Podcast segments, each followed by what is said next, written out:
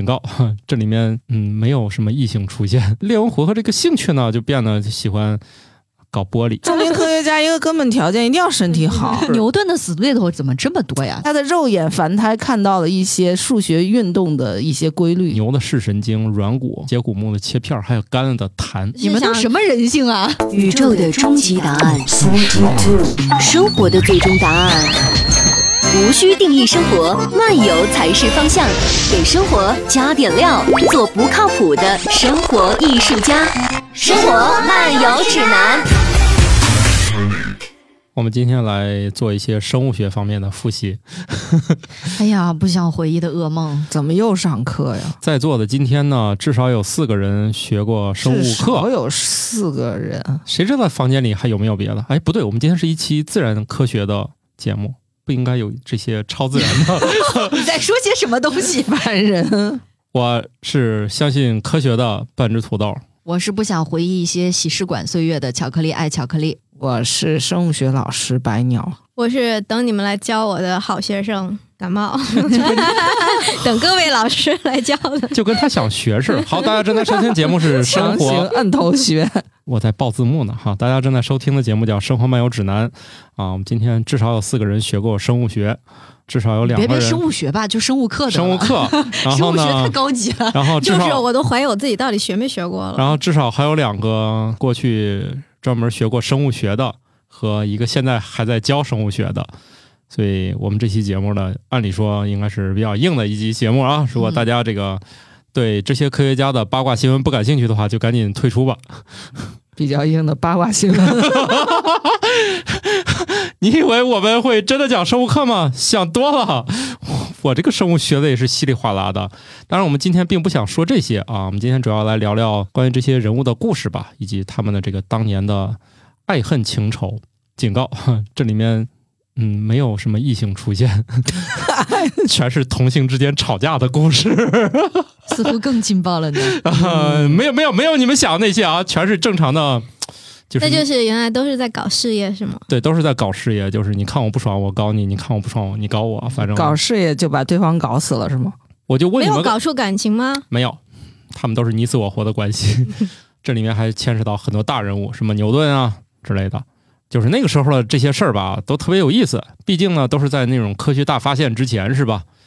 比如有些人刚把望远镜杵起来，看了看这个。牛顿家的花园，嗨什么呀？你你这望远镜你咋是这种用法了？你们家望远镜不就是对着人家对面楼吗？啊，我们家望远镜是吧？啊，你也好奇是吧？啊，确实是一个品牌叫比亚迪送我那个望远镜，每个人到我们家都以为我们家那个望远镜是可以看见邻居家的。我郑重的告诉你们，那个倍数根本看不见。你这样插入软广真的好吗？我确实放窗户口了，我也试了试，真看不见对面。它那个倍数有点高，也可能是我不会调。总之呢，它至今都没有用来。好，咱不是这一期的话题。你就简单的解释一下，说这是个天文望远镜就可以了。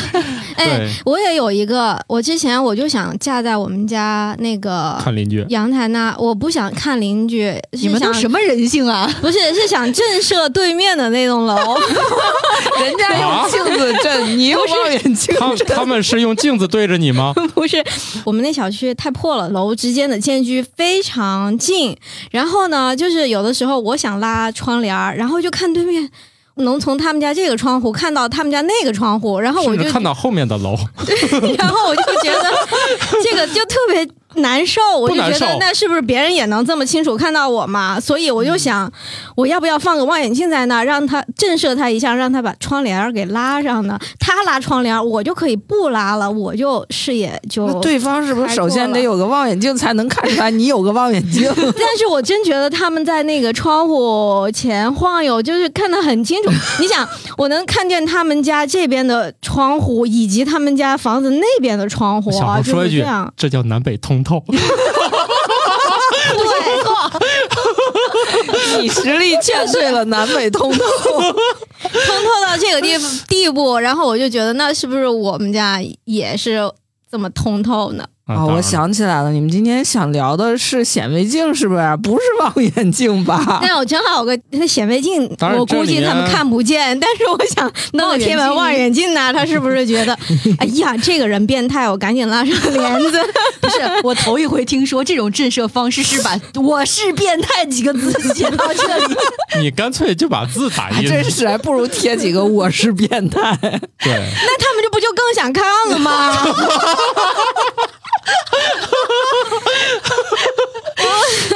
我就是这都是些什么邻居啊！我的天哪，不想让他们”，看用了博弈论的思想去处理邻居问题。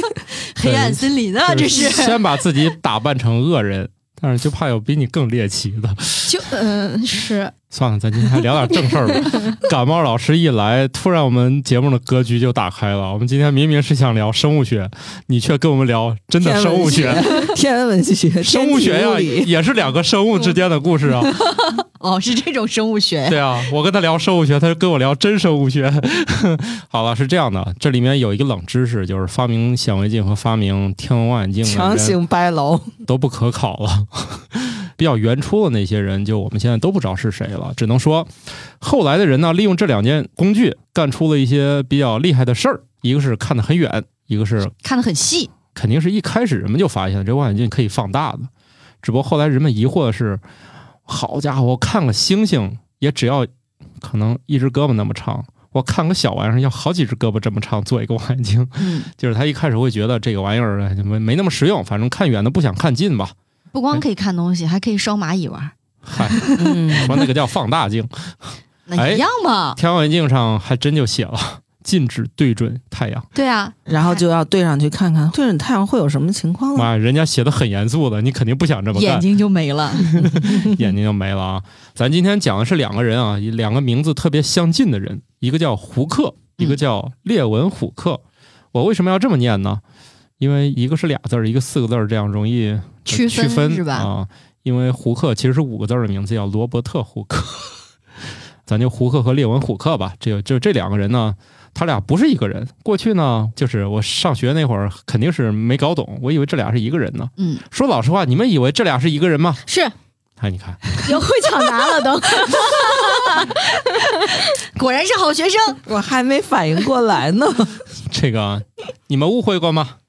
啊，学过生物学和正在教生物学的，曾经以为这俩是一个人我？回想了一下，反应之所以慢，是回想了一下，嗯，因为讲这两个知识点是在不同的时间讲的，所以我压根儿没把那个想起来。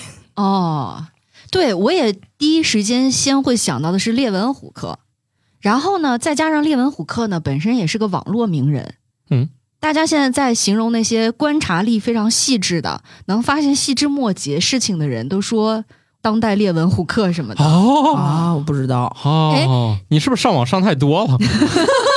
所以咱们是不是节目那里的列文虎克是吗？简单说呢？里头都嗯聊到过，对吧？对，因为这位啊仁兄，啊，对，那我就对他印象比较深刻。这 观察的物体比较特别，哎？对对对对对对，这个事儿是不是得说一说？啊，先先得说说这人是谁吧。啊，对，这俩肯定有一个人是发明了“细胞”这个词的。白岩老师可能一辈子就想发一篇文章在那个杂志，叫什么嗯，细胞发不了，不用想。叫 “cell” 是吧？梦想总是要有的嘛，万一实现了呢？对，细胞这个词其实是胡克发明的，他没有发现真正的这个细胞，他发现应该是那个是什么呀？是树皮还是啥？就是那个软木蜂窝那个结构，他认为这就是细胞了，就一步之遥啊。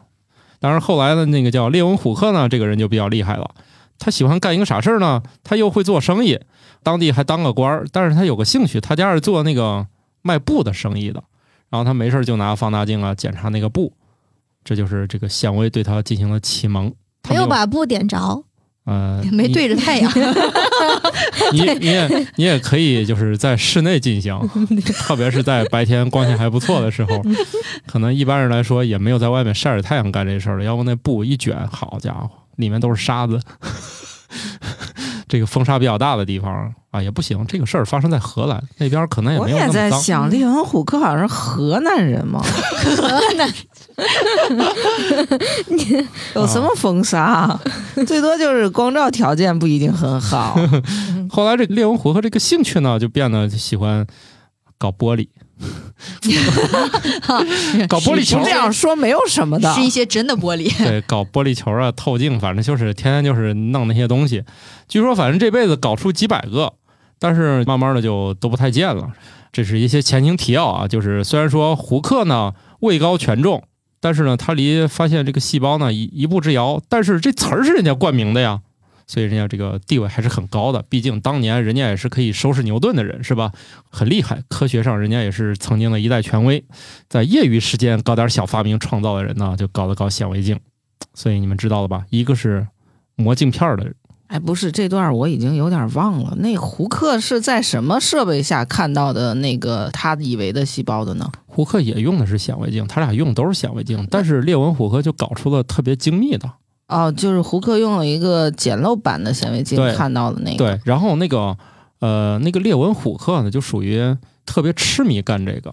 啊，他就搞的那显微镜弄得比较好。他发表出来的东西，通常都是用一些目击证人签名的方式说“我看到了哦，”，而胡克就比较厉害。胡克他其实观察了很多，还画了很多那个画儿著作，所以他的地位就比较高嘛。就一个是科学家的研究方式，一个是看热闹的研究方式。对，但是看热闹呢，就有点像咱公园里看什么那种猎奇的，好多市民观察之后说厉害了，在上面签个字，我看到了什么什么嗯啊，最后他是以这种方式提交给哎，胡克是不是也是什么英国国家科学院的对呀、领导啊？对呀、他很厉害呀、当年他用打压牛顿啊，标准的期刊的那种方法固定他的研究成果嘛。嗯，这个列文学术虎克权威了，属于是。对，列文虎克就是玩票嘛。但是你像那个胡克，就是发表了叫《微观画集》，就好像是胡克亲手画的，有五十七幅画像，包括比如说有苍蝇的眼睛啊、蜂蜜刺儿啊，啊不是嗯蜜蜂刺儿，嗯，蜂蜜。蜂蜜里面有刺儿，我的天呐！拉嗓子，那个跳蚤呀，反正就是羽毛的结构，还有什么，啊。就这些玩意儿，他画了很多，但是 他唯一可惜就是他错过了，没有发现真正的细胞，因为显微镜不好使。这个倍数还是有点不行、嗯啊。就是一个装备不太行的学术权威。嗯，后来呢，又有一个提升了装备的民科，实际上是这个意思吧对。一个是搞研究的，一个是搞技术的，实际上是科和技的关系吧。最近我就拿到一本书，探讨了这个问题，重新来聊一聊科学史上的这一件事儿。就是我们认为那个列文虎克好像没有那么玩票，他可以是一直是民科方式的存在，但他一直用的是真正科学的手段去做的研究。不是，实际上“民间科学家”这个词儿，一直到本世纪网络时代以前，其实是个褒义词。对，嗯，就你好多研究什么物候学的这些，本来就很多人就是业余爱好，然后记录一下，然后他那个数据积累的多了，有有一定的那个，他也可以发表。嗯，这种民间科学家，其实在科学发展过程中贡献也很大的，不是我们现在以为的自己证明了什么一加一等于二的那种民民科。嗯，对，就是民科后来网络空间让这个词变得贬义化了一些，其实以前还都很正常。我估计民科可能会换一个词出现，因为现在就有一些科学研究的手法，就是通过广大人民上传的这个油管视频去做的科研，调查野生动物的情况。嗯啊，包括你们这个无意当中的目击，比如它可以大量训练图像识别，去看谁在呃什么地方拍摄到了什么。包括我们现在很多高原上的一些野生动物调查，嗯，就是发动了当地的牧民，因为我们现在的拍照的设备。它已经平民化了，比如说用手机或者说啊相机，已经有一些专门的针对当地群众的培训，去做一些基础的数据的积累，有一些拍到了相当不错的照片或者说是影像的一些资料。对，你看我这个最近收到一本书啊，是我的前领导小庄老师最近写了一本书，就叫《放大》。其实我还是挺喜欢这类科学史的东西。中间呢写了两篇跟这个胡克跟胡克有关的故事，是不是由于我当年这个学渣这一课死活没补上，所以我对这个两个人，就是其实我也自己反复写过好几次这个人的故事，就我觉得他俩特别好玩，就是就是那种一个执着于天天在屋里面吭哧吭哧干，但是却没有人知道的。啊，一个呢就是胡克跟当时的这些人是怎么个你来我往，跟谁都不对付的一个故事。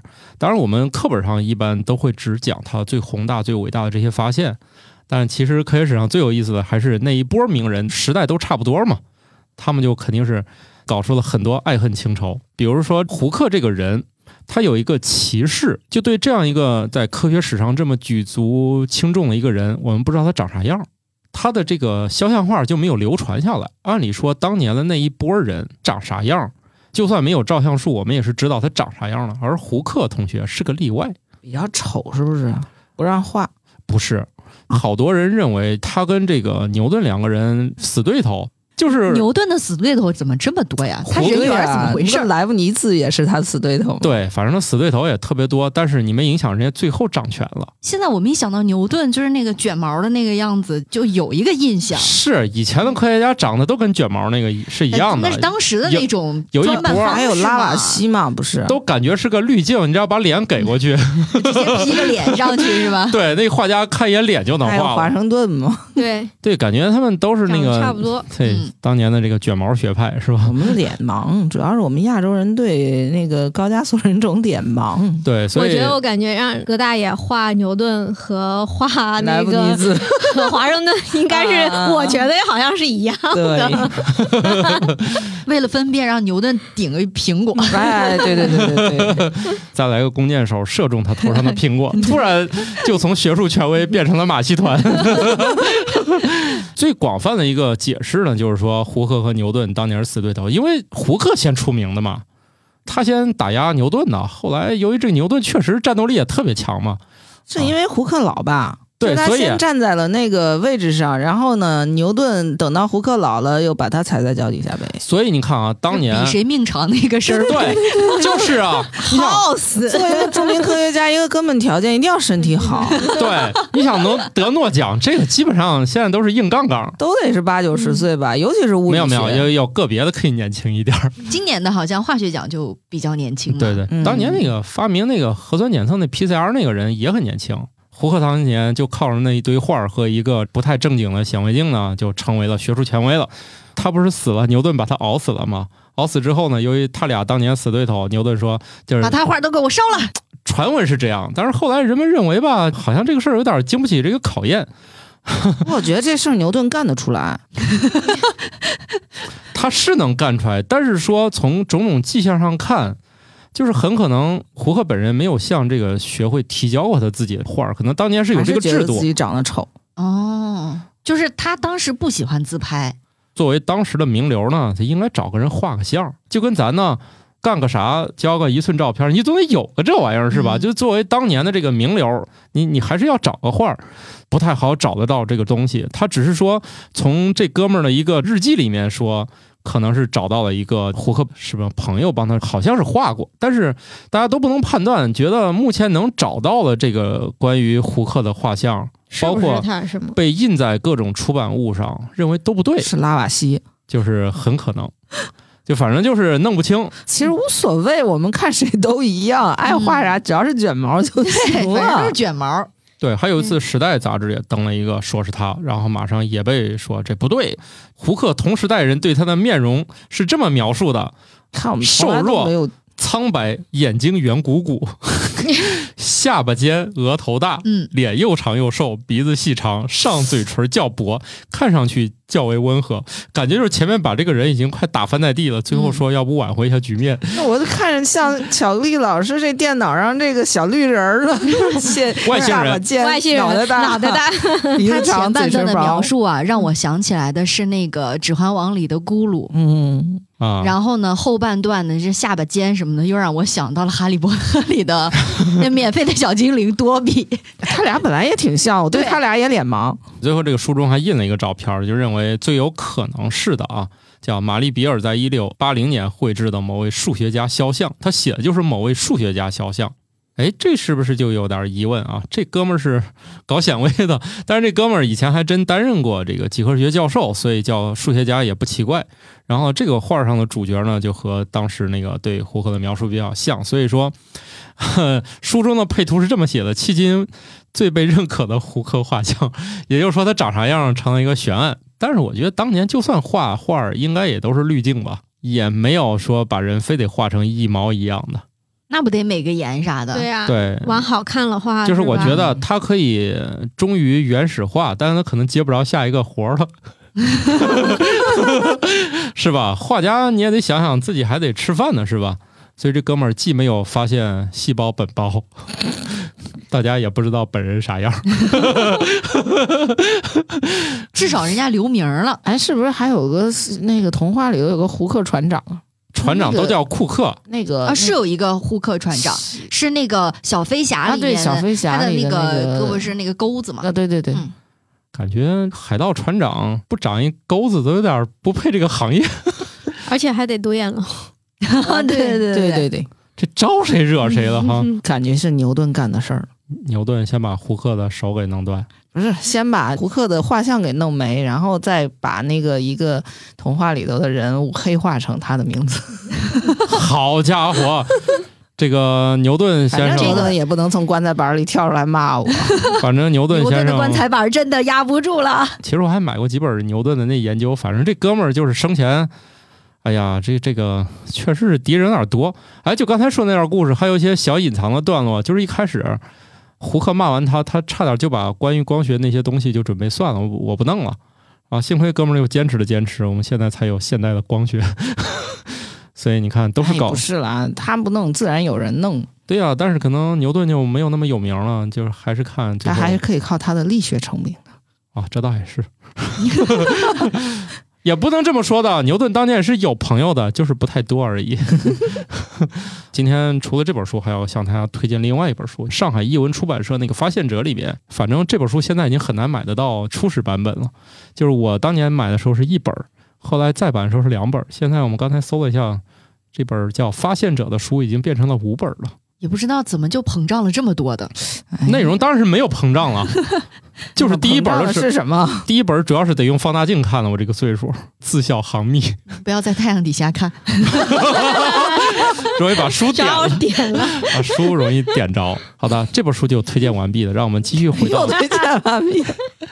我们就继续推荐小庄老师写的《放大》这本书吧。不是小庄那本书，我其实我那天在那儿瞄了一眼，嗯就还挺好玩的。因为小庄一向都是写的科学和艺术的这种历史的书，嗯，他这本书里基本上都是，就我看到的，应该是跟科学和艺术相关的一些哦、就典型的事件。是单纯的科不是学科学，史，对，实际上是艺术史，哦艺术史中一些科学研究的结果。怪不得得会提到他的画像。对对，然后哦包括像那个有的那个就是油画里头，用一些更新的科学的方法，能够研究出来油画里头原来我们看不到的东西，比方 X 射线打上去，嗯然后发现它底下其实原来画了一些什么，你再用这个去推测这个画家他自己有一些什么想法，他这个画是怎么演变成这个样子的？哦，就是说当时可能画了第一版、嗯不满意，对涂了，然后再画。对，其实就是这种科学研究的手段越来越高级，就可以有好多新的方法用到那些老的东西上去，然后就会对这个人的认识就有好多新的。嗯比方说，我记得是以前我看一个研究，就是说是梵高还是谁，他就因为比较穷嘛，他就缺那个画布，所以他总是在他原来画的画上再去画。嗯，然后，然后现在人呢感兴趣就不单是他画成的这个卖出来的作品，哦而是里头他曾经画过什么什么。难怪他的画儿卖的贵啊，这对至少是买一送一了。对呀、包括那个还有一些研究，就是你想像那个莫奈，他那个画的画，为什么颜色后来就变得很奇怪？就是有人就考证他可能是得了白内障，然后他的那个就会就灰不一样蒙蒙。的。对，原来朦胧感是这么产生对，就。包括就是去分析他那个睡莲吧，嗯他画的那个画了好多幅嘛，然后到后来那个颜色就越来越偏蓝，就是说可能是白内障病人他照着他那个颜色画下来的。哦，还有就是像梵高的那个星空，那个嗯上头那个涡旋，那是一个很科学的结构。就前两天我还看那个地球上的一个涡流的照片，嗯，木星吧，它上头不是有那个大漩涡嘛，嗯然后把那个照片，还有地球上就全球是吧对，还有地球上全球变暖以后的那个洋流的照片放上来以后，大家一看，哇，好梵高啊！啊，这就是科学的尽头大。家就觉得艺术家他可能画这个画的时候，他就是很敏锐的捕捉到了这个里头的科学的规律。他是肉眼对他的肉眼凡胎看到了一些数学运动的一些规律一。些模型。嗯，哇，这个厉害了！刚才说那个画儿啊，一层一层往上盖，我就在想，比如说觉得这儿不好，我要改盖上去。如果甲方要求他改回第一版怎么办？抠铲了惨了，油油画是油画是糊上去的嘛？那刮也挺。但是我觉得甲方很少有要求改第一版的。我记得他们以前经常是，就是说他原来画了一个什么人物，然后甲方后来跟那个人物交恶了，然后就把那个人物涂掉。嗯，就是意思是不能是现在的甲方提要求。啊啊啊啊！好了，既然胡克是一个没头没脸的人，哼，我们就说一说列文虎克吧。虽然我们也不知道他长啥样，有照片吗？不重要，拿过来不也是卷毛和那个样子吗？不重要，我们还是说说他的这个。看似高端的学术成就吧，几百年后呢，我们又开始重新对这个人感兴趣了。既然你说你见到那么多神奇的东西，但谁也没看着，而那哥们儿呢，虽然也没发现细胞，但他画了很多，是吧？所以你光嘴说无凭，你到底看见没有？所以一帮科学家说，我们能不能就是复刻一个这个事儿？但是出现了一个难度，他可能生前，小庄老师说是做了四百多个显微镜，你看我说的那本书叫《发现者》吧。应该是五百多个，具体数字也不可能考证那么准确，因为有时候可能也是自己说的啊，几乎没有流传下来太多，所以这就是个问题了。你是不是吹牛？你到底看见那些小细胞、小生物了没有？从他活着的时候就有很多质疑，死了之后呢，很长时间可能对他这个事儿也就就忘却了。但是再怎么地，由于这个哥们儿过于勤奋，所以一生当中还是留下了一些。在这个乌德勒支大学博物馆里面还有一个，然后他就把这个借过来研究一下。他用了自己就是摄像装置吧，把自己的血液拍照，拍到一个约七微米的血红细胞，还有稍微大一个白细胞，甚至据说还能看见细胞核。所以呢，从某种意义上来说，就是这哥们儿当年可能真看见了。毕竟后人找到了，确信是他当年做的那个玩意儿。当然，可能那显微镜跟咱现在长得不太一样啊，还把这个图片上传到网上，大家可以去找找，就是证明了他当年磨的那东西，虽然当年没有公开，但是确实可以用。又过了几年呢，他老家还有包括阿姆斯特丹国立博物馆呢，找到了更多的他当年那个，就是说我还用你当年原始的那个材料，我再用你的这个显微镜再看一遍，结果发现还真挺厉害的。他们为了研究这个显微镜的结构，又不能拆是吧？也大概动用了一些那种射线，我认为就是断层扫描，然后再组合嘛，就发现，哎，好像真的没有骗我们，哥们儿真的看见了。白鸟老师，你为什么是这个表情？我又觉得这些现代的科学家也真是闲。对，关键是他当时留下那东西还都在，你知道吧？牛的视神经、软骨，还有接骨木的切片，还有干了的痰，就这些。就是放了三个世纪，这些东西还在。最后选了一些，说要不咱就看那个牛的视神经吧。标本嘛，说好。当年呢，就是列文虎克找的是一个画家，用墨水把它画在纸上，因为是想对比嘛。因为他好多其实没有画下来，不像那位胡克先生特别喜欢搞画册，是吧？而这位先生呢，天天就是跟那个公园里卖票的一样，看完就走。他还是请画家画出了一些，所以呢，标本也还在。这个玩意儿当年还真画了个画儿，所以就决定用他的显微镜和他的标本和他的画儿，最终验证一下，看能不能对得上。对，看能不能对得上。最终对比发现了，三百四十五年过去了，确实是一模一样。可能也不是闲的吧？是不是拿到了钱的科学家，然后又把过去的这个科学家的东西拽出来？我在想，他那些当年观察的标本啊，保存条件怎么样？这中间过了几百年了。它是怎么固定的那些标本，然后又是怎么又保存下来，还可以再次去验证去看，竟然没有损坏，这就是伟大的博物馆干的事情了。最后留下来了有十一台吧。显微镜要保存下来倒是不难，但是样本确实主要是那个样本的问题。它所以当时的那种显微镜，它是直接样本和显微镜就固定在一起的吗？不是不是吧？显然，你这辈子五百个显微镜，一个就对 一个够用啊！因为我听你刚才的描述，就特别像是这个样子。不是，应该是它有它的切片，然后那个像有的切片用的固定方法还是比较好。再有一个，我觉得有些可能结构在那儿，嗯，它当然它不可能像咱们观察新鲜的能看到那个呃细胞液呀或者什么的吧？它只是可能能看到那个神经的那种条形的那种结构。就是看的比较糙，是吧？哎，对对，因为它镜头也不可能支持它看到很细。嗯，主要它的神秘就来自于它整了很多活儿，却能查证的不多。这个这就是业余科学家的特点，就是他不知道怎么固化他的结果。哎，这里就像面胡克，咔一个论文，咔一篇文章，然后什么然后还有自己的画集，剑桥出版社出版，那谁还敢说啥？然后里面这就叫学术权威。小庄老师还专门提到了这个事儿。其实呢，这哥们儿还确实是，虽然是个民科，但是他在重复实验、如何剔除污染等干扰因素都很有一套。他做的其实还是正儿八经的科学研究，只是过去呢，在那个同时代跟那个哥们儿对比，可能就不像他那么会来事儿。对，有些科学家画画儿发表就是比较会来事儿。况且人家列文虎克同学，第一人家家里卖布的，另外自己当个小官员是吧？所以纯属业余爱好嘛。真的就是爱好干到那个边际上了啊！就是在那个时代，绝对第一要有钱，第二要有闲，他才能做科学。你像那个种豌豆那位，他不也是吗？不用自己挣钱呀，嗯啊，然后又有大把的时间呀。所以豌豆公主是他写的童话吗？是孟德尔按图生的吗？谢谢。哦，是按图生写的。你这都能串上，感冒老师已经听困了是吧？要不你想乔得到什么样的结果呢？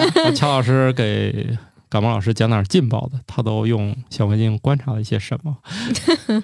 刚才土豆说的没有那么明确，就是说光说他找了很多的标本啊什么的，就是我觉得列文虎克这个人观察的东西吧，那真的那真的是挺厉害的。对他先不说找什么，你刚才提到什么牛神经啦，什么干了的痰呐、对 这都是说得出口的是吧？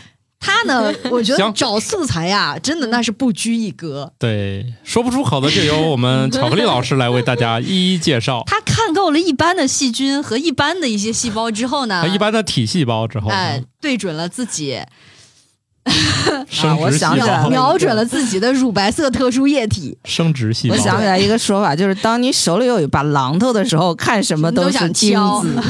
对，一六七七年的一个早上，嗯，他在跟他老婆呃进行激烈的交流，那个爱的大和谐之后，那个收纳了必要的研究对象，哦然后赶紧拿起了自己磨了镜片的显微镜，观察观察说这个生殖细胞呢是甩着尾巴游动的。嗯，很科学。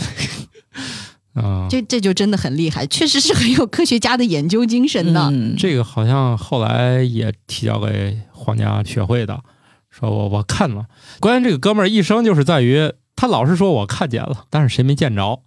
这就是照相术没有发明。但是他，你想他这照相术也不容易啊，你搁现在显微摄影，你也需要一大堆装备嘛。你像这哥们儿当年发现这个人类的精细胞是怎么游动的啊，你想想这个描述已经超越了别人好几个身位了。而且还形容说那个游动的方式看起来又像蛇又像鳗鱼，你看，已经非常科学了。就是你让它凭空编，它都编不出来。对应该是真的。对嗯以前人们对于这个人类的生殖细胞的构成有一个误解，认为精子里面含有了一个小人儿对，我想起来了，说卵细胞只是提供的是土壤，和营养。然后那个精子里头是完整的一个人，放那个人儿人噗噗噗长，就跟这是父权社会的一个典型的迷思，对吧？对，后来发现好像他们俩都提供了一些必要的关键的成长因素然后。再后来发现女性提供的还更多一些，就这一 DNA 来说，还有线粒体 DNA。最近有一个新的发现，说这个线粒体 DNA 男性也有一点点贡献，认知总是不断的这个更新的嘛。啊对对，这样男的还是出了一点点力的，对。哎，有点双关了啊。哦，对了，其实就这个葛饰北斋画那个啊是奈川冲浪里那个、哦那个画。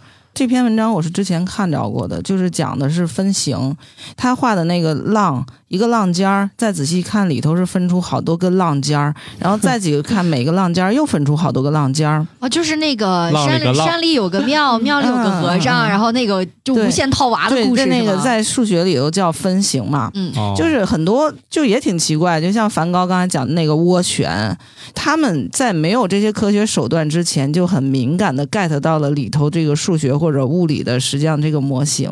过若干年以后，你的这个数学和物理学发展到一定程度，你再回来看，哦，这个是科学的。白杨老师说的这幅画儿，大家可能对这个作者名字不是很熟悉。葛饰北斋吗，就是那个嗯，就是浮世就是大家绘发展到顶峰的时候，比较常见两幅画，一个是呃神奈川冲浪里是一个浪花的那个，还有一个就是富士山的那个。关于画，最近这十几年吧，就是这种考古特别热，从画里头去挖掘一些科学的东西。还有一个比较有意思，就是嗯，那是谁印象派的那个是莫奈吗？就是画那个伦敦的烟雾，呃，透纳。然后他们就从透纳的画去研究气候变化。啊，我记得几年前英国那个大使馆在跟中国合作办过一个画展，就是透纳和气候变化。啊因为当时就零八年前后嘛，当时就是气候变化问题刚刚上一轮热起来的时候，他就专门就是说这个画里头可以通过它的光谱分析分析一些什么。大气成分，嗯然后还有就是他们画，就这几个印象派和印象派前那个我不知道叫什么派的画家，他特别喜欢画烟雾，然后他那个烟雾的组成里头是煤烟型的，它里头这个颜色就很科学，他画出来那个烟雾的颜色真的就是当时那种光谱分析下来，嗯那种光谱透过来会呈现出来的那种谱型。所以他们画的都特别写实。对，他那些画能流传下来，不单是因为好看，而且是因为写实，是真实的。是真的是自然。他的观察就是远远敏锐过我们普通人，所以他能够把我们用仪器看出来的东西，我觉得啊，嗯，他用一种很真实的方式，有点像射击选手，并不是对着靶子瞄的，是对着心中的靶子瞄的。包括包括像说那个梵高画的那个那个向日葵，嗯，它的那个颜色真的就能吸引到蜜蜂。就是你，你一般画个向日葵，可能蜜蜂不会过来，因为蜜蜂能够捕捉到那个波谱，它可能恰好不是你画出来那个，它就不会吸引它。啊，我还以为加点糖呢。不是，你要是单纯靠一个画，如果画的足够科学的话，蜜蜂也会过来。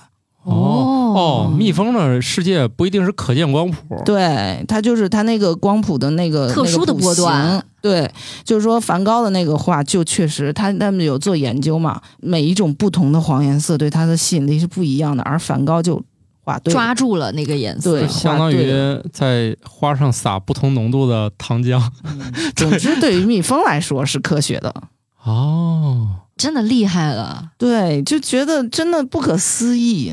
还有他说那个蒙克画那个呐喊，就是站在桥上那个，啊，对对对，说当时他背后不是一片火红色的天空吗？是我们都以为他是那个精神状态的问题，嗯要表现的是这个人的一种精神紊乱的状态，所以把那个画画成那样的。但是他说，就后面的人去研究了，当时说好像是有一个什么火山爆发，还是有一个什么气象现象，啊，然后导致欧洲整个天空是就红色的，对，是各种就是累加的原因吧，就导致那一个月那个天空是红色的。然后他们现在考证出来，就是用一些科学方法去考证蒙克这个画到底是具体是什么时间、嗯哪年哪月哪日化的，他们都能算出来了。然后算出来以后再去查那个气象记录，当时的天真的是红色的。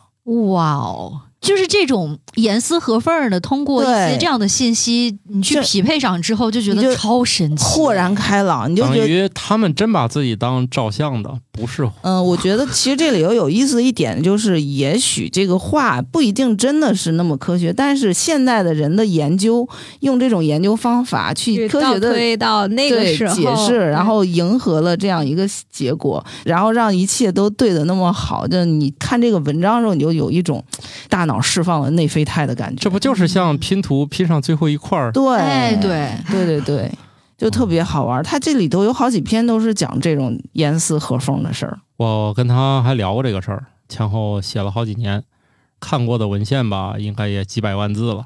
他之前在一个就是专门做艺术的艺术品科学研究的一个机构，就专门写这个工号，每次就是查有关于某件艺术作品，关于它的各种科学研究，看一些，最后传不出来一篇。然后他写了好几年吧，我就想到了，我因之前偶尔看过几期那个《国家宝藏》，啊、就是每一件文物那么久远的历史，然后它其实它的设计还有什么东西都是有相关的东西，背后有很多可琢对磨的对对对，然后这个倒回去再去追溯那些，再去研究那些，觉得背后的故事还挺有意思的，啊，都是。他们说《国嗯家宝藏》特别好看，是嗯，我是打都已经好几算看季了好几季了。算看。对，我就想有有一个是在兵马俑那里就负责拍照的，嗯他就是说每次跟那个兵马俑那么距离的接近，就好像是四目相对，他就就是内心就特别澎湃。他他说起来的时候就是特别激动，啊然后他说曾经有一次。看到了有一个兵马俑的嘴唇还是哪里有一个指纹，哦就是他说那种感觉，你说像的时空对时空连接的那种感觉，你就是就好像就是想象那个人，对对对，那个匠人当时在那个工匠的手对温度都能感受到。对对对，现在新的技术的话，兵马俑颜色都可以保存下来了，已经是？吗？对，已经可以了，那是不是打算再开新坑了？呃，你想多了，它那个保存颜色的技术特别慢，也就是说搞一下特别费事儿，所以的话，现在就属于可能还在一个又贵又慢的阶段。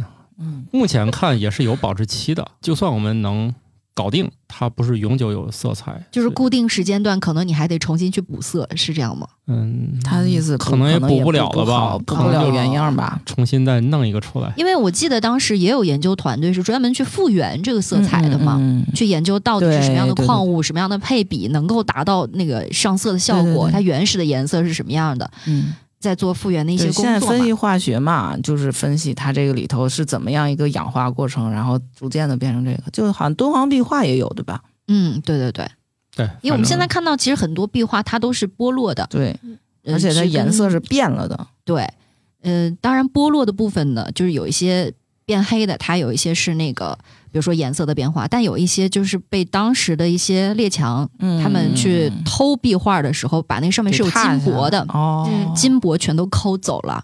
你说这我就想起来，我不是在兰州嘛，嗯，我们那小时候，我们家金银公园儿旁边那个围栏上装饰用的都是那个敦煌的飞天，就是各种各样的飞天的画。嗯，但是呢，它是按照现在那个敦煌壁画里头飞天呈现出来的颜色做上去的。哦，就是突然发现这块是黑的，那块是白对，的。所以我小时候就特别搞不懂你们这些人怎么搞不装饰。把颜色给补上，不是，我不是，我不是觉得就不补颜色，我是以为我的审美有什么问题。这样的东西好看吗？为什么要放在大街上？最后发现人家现在就是画出了我们现在发现它的那个样子。嗯嗯，对，就是它线条都很好看，什么云呐、然后飞的姿势呀，就是那个颜色吧，一个白的条儿，然后旁边一个红颜色，还不是正红色，然后旁边一块黑的，然后他们就原样的就把这个放在街上了。就是艺术和照相的之间的关系，他们不就是搞了个照相又印刷了吗？好吧，确实也是一种原样的呈现哈。对你也不能说错，嗯。就是，但是我让我很长一段时间一直在怀疑我的审美，就以为飞天可能就是我以为从原始它就画出来就是那样。我以为这样就是好看的，哦，我现在才知道原来人家原来不不是这样。样。对，就仿佛我后来知道欧洲的雕塑以前好像也有色儿，啊，咱现在去看不就剩石头了吗？嗯，好像当年都有色儿。都是掉色儿了。对，主要那些石头当年打磨的比较光滑，所以就算没色儿的，咱看着也挺光溜溜。咱这集就细说不了了，这也是我之前写冷知识时候我也看了，很震惊。好，我觉得这个节目的最后呢，我还是连线了一下我们的小荣老师，他呢其实在他这本书里面加了两张 A 4纸，精彩程度也不亚于书中的正文，觉得可以由他来就是聊聊这个事儿。下面还是听我们的作者说点啥吧。为什么书里面会加一个这个纸？就是有什么话不能在书里面说，非要专门要再加一个纸？是觉得这个形式好玩吗？这个特别逗，就好多人看到我的书的人哈，就不是问这个问题，好多人会问说你怎么不写个序呢？然后我就会非常委屈的跟他们说，就我这本书呢，其实我我把书稿给编辑之后，估计得有个。快一年了没联系我吧？不，也不是完全没有联系哈，当中可能稍微有一点那个，但是就感觉这本书不再动。到了今年早些时候，他们突然整理一个单子跟我说，稿子审完了，书里面有一些可能他们觉得不是很清晰的，或者文献什么的，再要补充一下，大概二十几个问题，我就把这些问题回答好了给了他们。之后，嗯，又没有什么消息了。我说这书到底还出不出？然后后来我忍不住我就问他们说，咱们什么时候下印啊？我是不是应该可以写序了？然后他们就把那个纸张算了一下，然后跟我说，现在一页纸都没有了，就什么都没有给我留下了，说你不用写序了。我就整个就傻掉了，你知道吗？就他那个排版把印章用的满满的。如果我要写序的话，他得多加一张纸了。他们都是你知道的那种很大张的嘛，就他不可能为了个序就要浪费很大的一张纸，知道吗？啊，那那那怎么办？我说这个我写这个书的这个很多想法、初衷啊什么的，我我总总得表达一下吧。然后编辑想想说，算了，我们给你贴张纸吧，就特别逗。然后就有那张小纸条，就那样一张纸，我就真的不知道怎么写，因为你想写序，其实本身你也是当一个文章来写的嘛，本来就是这个来龙去脉啊，就然后甚至要感谢的人这一路的那种心路历程啊，什么都得写嘛。就其实我已经无数次的在内心当中酝酿了这个啊，结果发现这些都塞不进去了。后来想了半天，只好就是用了那。怎么讲就比较虚一点，但就比较那种偏这个身心表达一点的那种话，然后就算是把这个给对付过去了啊。就是你们在那张 A 四纸上看到的，其实是一个有点像作者手记那样子的一个东西，它跟我本身要写的序也也不是一一回事儿。反正我我那个营销编辑是反复跟我沟通，他说他希望用情感的东西来打动人，那我可能就会更多的从这种自身经历来讲。本来如果我要写序，我可能会稍微偏那种严肃一点，可能会更有点学术的口气来写序，但这个东西我就会写的比较私人，所以这个就是你看的那张 A4 纸的由来。我之前很更想说是用那个序，它把这个东西拎一下嘛，它就显得它是一个有有一定的这种思路的连贯性的，并不是一个散的集子，它是我一一路的思考，就我一直在做这个事情，我是怎么去做这个事情的。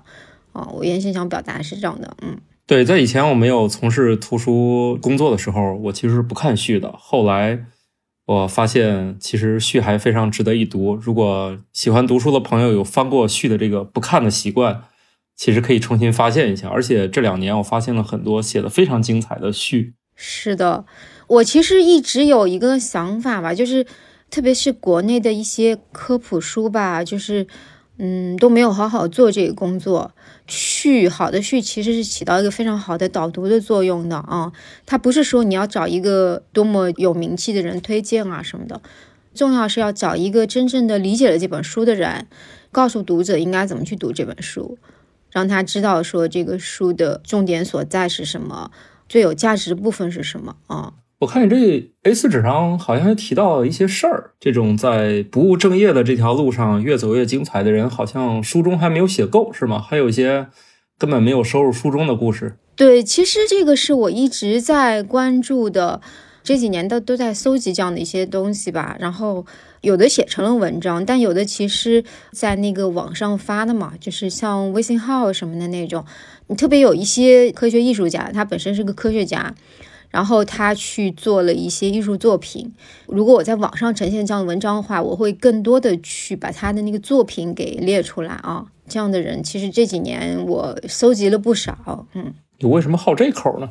我我一直在思考，说像我们做科普嘛，做这种科学传播，需要说让普通人更容易去觉得有亲近感，或者说我第一下怎么让他就是来关注这个东西。那我觉得视觉是一个非常重要的，特别是在这个时代，就是你看到好看的东西，你就会愿意去多看几眼，因为它好看，然后你再去想这个表达的是什么。有时候在做讲座，我也会给人家介绍，有一个像有个物理学家，他其实是做那种呃量子物理学的，就也是一个诺奖得主的这个弟子，他也是挺苦恼，说就是没有人知道他在做啥的，但他后来就把他的工作当中的一些东西用怎么讲那个波的那种表现，他就会用一些很抽象的，但是非常好看的图，甚至被一些艺术网站收藏嘛，就是因为他的那些视觉表达非常的成功。就像这样的一一些东西，我会很喜欢。对，然后给别人看的时候，别人也会很惊讶，就说没有想到科学家也能做出这么好看的东西来。呃，听起来是跟公众号的这种感觉还是不太一样，对吧？对我书里面很多是那个专栏嘛，其实也是个专栏集，也是非常感谢说财经周刊他们一直给我留了这么一一块儿，然后让我每期可以写个三千多字。就这是一个很难的，因为一般专栏只有一千多字。我我原来觉得一千多字的话，给我写我是没有办法把一个东西很详细的表达出来的。但是有这个篇幅的话，然后我就可以自己做非常好的梳理，反正我是觉得写这种长度文章对自己来说也是个非常好的积淀啊，因为这个我可能会需要多看很多论文，就是工作量是不一样，但自己收获也是不一样的。嗯，好的，那你最后有没有什么要给读者再说两句的？嗯，其实想说的很多吧，因为包括像说我这个书出来以后，嗯，就我我我在看我身边的朋友的反应，我觉得其实他们大多数会一开始会觉得，嗯，这样的话题。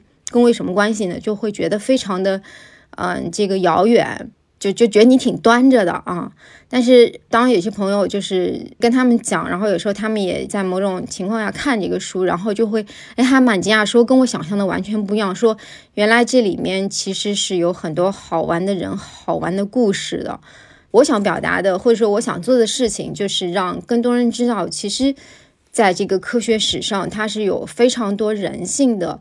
很闪光的东西的，因为这些事情是人在做，人其实就是有他的丰富性，有他的一个作为人的各种性格啊，各种人格在里面的。也是因为他们有这样的性格、这样的人格，才会做成一些事，才会有这样的一些研究。这本身是交织在一起的，它是一个这个世界非常宝贵的一些东西吧。但是大多数人会以为说这跟我没有关系。有一个点，我觉得也是比较有现实意义的，就是说。我们身处的这个时代，它在快速发展，你也不知道它会走向哪里。其实我的书里写到的这些人，他也是那个时代当中的普通个体。那他怎么在那个时代那样子的一个情况下去做自己想做的事情，然后还留下一定的成就？就你看这些故事，然后你才会知道他的一个艰辛，他的怎么讲历历程吧？跟这些人吸取什么，怎么去成就我们自身，其实是非常值得思考的。我我是很喜欢看的，这是不是说明一个问题？是不是只有热爱科普的人喜欢读这个书？我觉得是对知识有好奇吧，还是说是想知道这个世界更多面的人，他会呃愿意看这样的东西？嗯，好的，那就祝你的这个书大卖吧，托你吉言。反正我就继续努力，继续再写这种东西吧，它也是我的乐趣。还会写是吗？嗯，对，这本书它等于是我一九年底就交稿了，这样子。我在这几年还陆陆续续的有有新的产出，之后应该也会有续集。好的，下次跟编辑提前说好，把续的篇幅留出来。对对对，这太重要了。他为什么这本书叫放大？我觉得这里面也大概解释了一下，就是我们过去对历史的理解都是很简单的，就是他发明了这个。他知道的那个，他开创了这个学科，但其实里面还有很多很多，诸如我们今天聊到的这些细节吧。所以他就放大了一些这些科学家人品上的瑕疵。呃，就喜欢看这些，对，就喜欢看这些。里面就提到了，就是青霉素的故事，大家都知道嘛，认为它是来源于一次意外，但其实这个意外不是那么好产生。所以说，除了是一个研究抗生素的这个人，他又用。这些细菌产生的色素来画画，所以他还有一些这些艺术品，所以他这哥们儿是一个喜欢就利用自然颜料来绘画的人。然后他就是养微生物的里头画画画的最好的。嗯，有可能只有这样的人，不仅仅是一个科学的态度，也是来源于其实过去很多人都是多面手嘛，他不可能是一个单纯的意外发现了。青霉素也不单单是他的科学精神发现了青霉素，而是本身个人就有这方面的需求，做的次数多了，总有一天趟出一个新坑，是吧？嗯，比方说人家那个卡库勒的蛇，对，人家做梦就能梦到那个首尾相相衔的蛇，我做梦一般都是 吃的，什么？我做梦一般都是上课迟到了啊！哦不，我以前做梦的内容是没赶上直播。啊，或者直播过程当中没声了，就是职业焦虑。我们一般就是上课迟到了，或者记错上课时间了，或者到教室没有人，或者学生不听课。我今天还看到微博上一个当老师的也在说，做了一个梦，梦着学生他讲的太差了，学生都不听，然后学生走了以后，他自己坐那儿生闷气。我说这个梦我也做过，我只是没做到下课我就已经生气的醒了。我怎么就没有跟职业有关的梦呢？看到这个工作是不太重要，不太饱和，主要是 这是压力不太大，也还是压力不大。我脱稿一拿，我能怎么地？又不是我开天窗，好吧。